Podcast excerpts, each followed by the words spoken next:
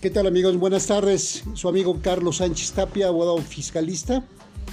Y bueno, pues quiero comentarle en relación a los UMAS, a la unidad de medida y actualización, que está su fundamentación en el artículo 26 constitucional, totalmente ilegal y con abusos grandes donde los pensionados, los maestros, por ejemplo, que tienen una pensión, están recibiendo sus estas pensiones, valga la repetición, con UMAS, toda vez cuando se debe de pagar en salarios mínimos, que actualmente tenemos un salario mínimo de 141 pesos con 70 centavos, versus contra 89.62 que establecen los UMAS.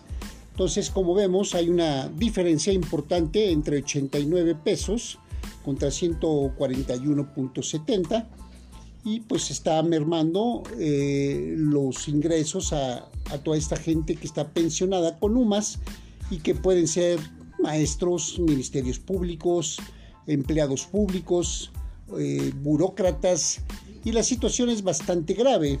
¿Por qué? Porque el gobierno se está quedando con dineros que corresponden a los derechos humanos laborales de toda esta gente que trabajó muchos años y no se vale que les estén mermando su capacidad económica y más cuando tenemos impuestos como el IVA, como el IEPS, que también golpea la pobreza extrema en México.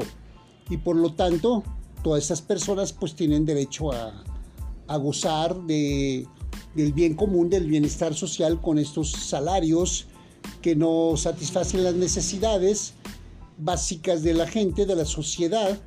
Y bueno, pues hay que promover, hay que demandarlos por el prevaricato estos funcionarios públicos que no hacen nada de nada y sí perjudican la economía de toda la sociedad en México. Por lo tanto, estoy a sus órdenes para cualquier eh, necesidad o consulta que ustedes puedan tener soy su amigo Carlos Sánchez Tapia, abogado fiscalista. Saludos, gracias.